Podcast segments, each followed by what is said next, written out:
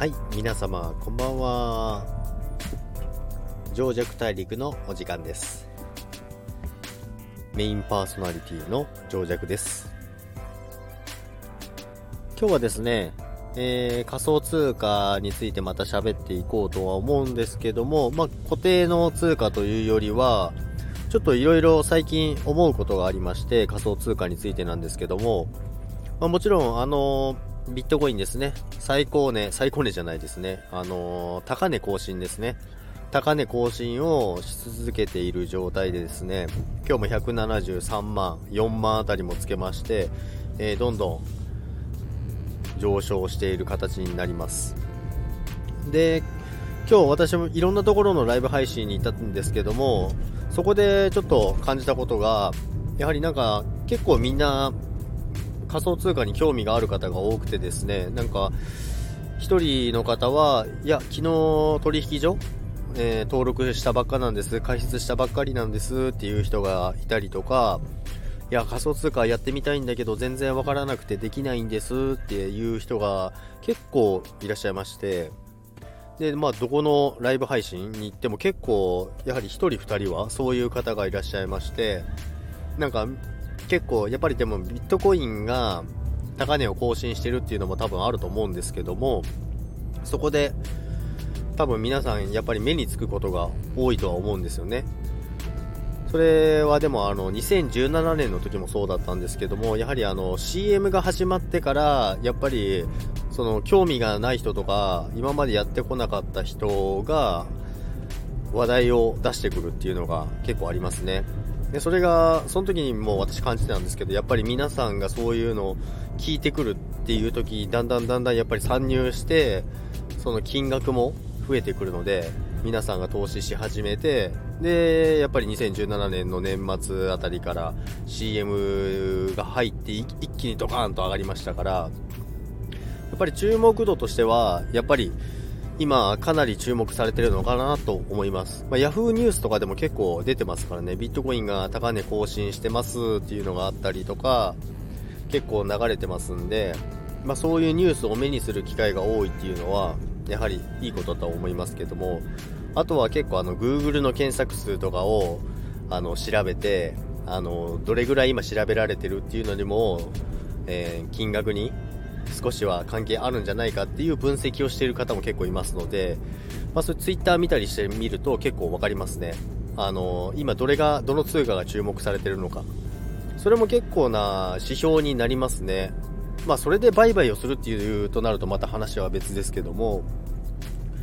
まあそういうのも含めて、やっぱり今日はいろんな方からそういう話を聞かれたりとか、投資やりたいんですけどとかっていう話を聞かれるんですね。で、その中でも仮想通貨をチョイスするっていう方が結構増えてきたんですよね。で、やっぱりまずじゃあ通貨って言ってもいっぱいあるんで、そもそもどの取引所を使っていいかとかわからないとか、そういうのが結構相談ありましたね。まあ日本だったらビットフライヤー、コインチェック、DMM ビットコイン、ビットバンクとかいろいろありますけども、まあ私は3社使ってます。ビットフライヤーを使って、で、コインチェックを使って、DMM ビットコインですね。で、メインは、あの、ビットフライヤーですね。で、メインはといっても BTCFX って言って、ビットコインでの証拠金取引をメインにやるときは、ビットフライヤー使ってます。まあ、もちろんちょっと海外も使ってるんですけど、海外ですとレバレッジが違うんですよね。で、ちょっと前まで、まあ、結構前ですけど、今年の前半ぐらいまでは、前半だったかな前半ぐらいだったと思うんですけど、ビットメックスっていうところがあったんですけども、そこをメインにやってたんですよね。で、レバレッジ100倍まで使えるんですけども、で、さらにゼロカットシステムということで、おい、お衣装が発生しないシステムを採用しているところなんですね。それってやっぱりあの投資、まあ、仮想通貨で FX をやるってなるとやっぱりリスクがかなり高いのでボラリボラティリティですね。あの流動性じゃなくて間違えました。えとビットコインのあの値動きですね。の幅が大きいんでやはりレバレッジをかけてやってると、まあ、100倍使えるからって言って100倍でやる人はいないと思いますけどもその中でもやっぱりここはいけるなっていう時は結構10倍かけてみたりとか15倍かけてみたりとかやってましたけど、まあそれもできなくなってしまったので、今は日本の4倍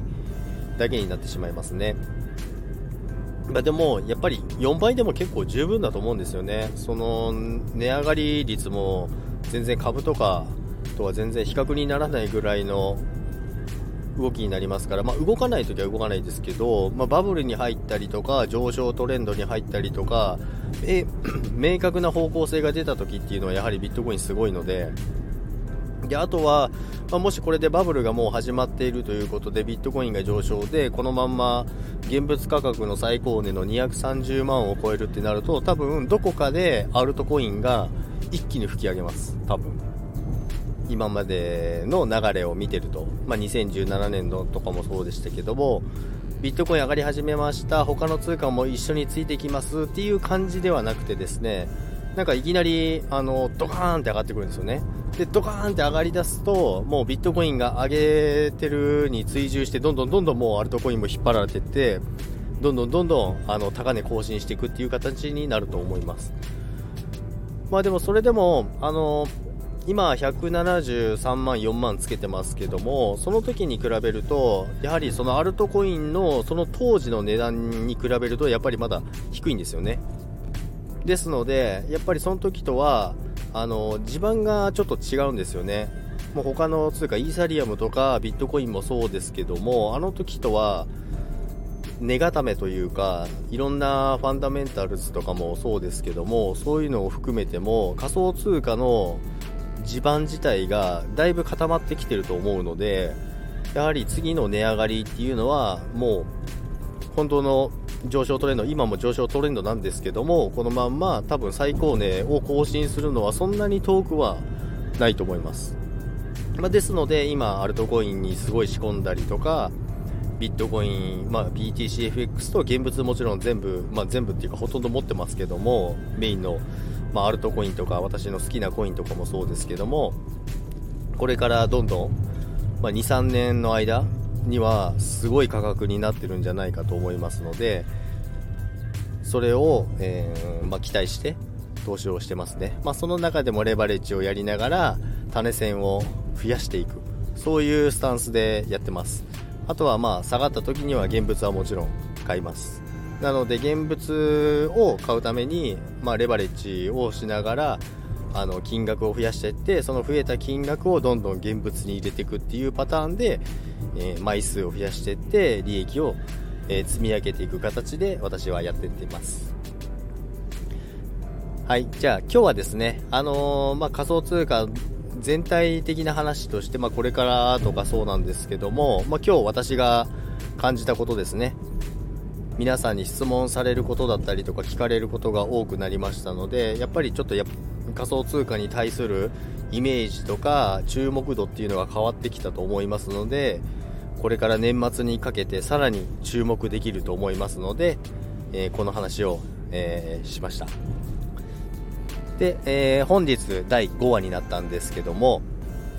次回また明日配信しますけどもえー、最後まで皆さん聞いていただき、ありがとうございます。それでは皆さん、また、さようなら。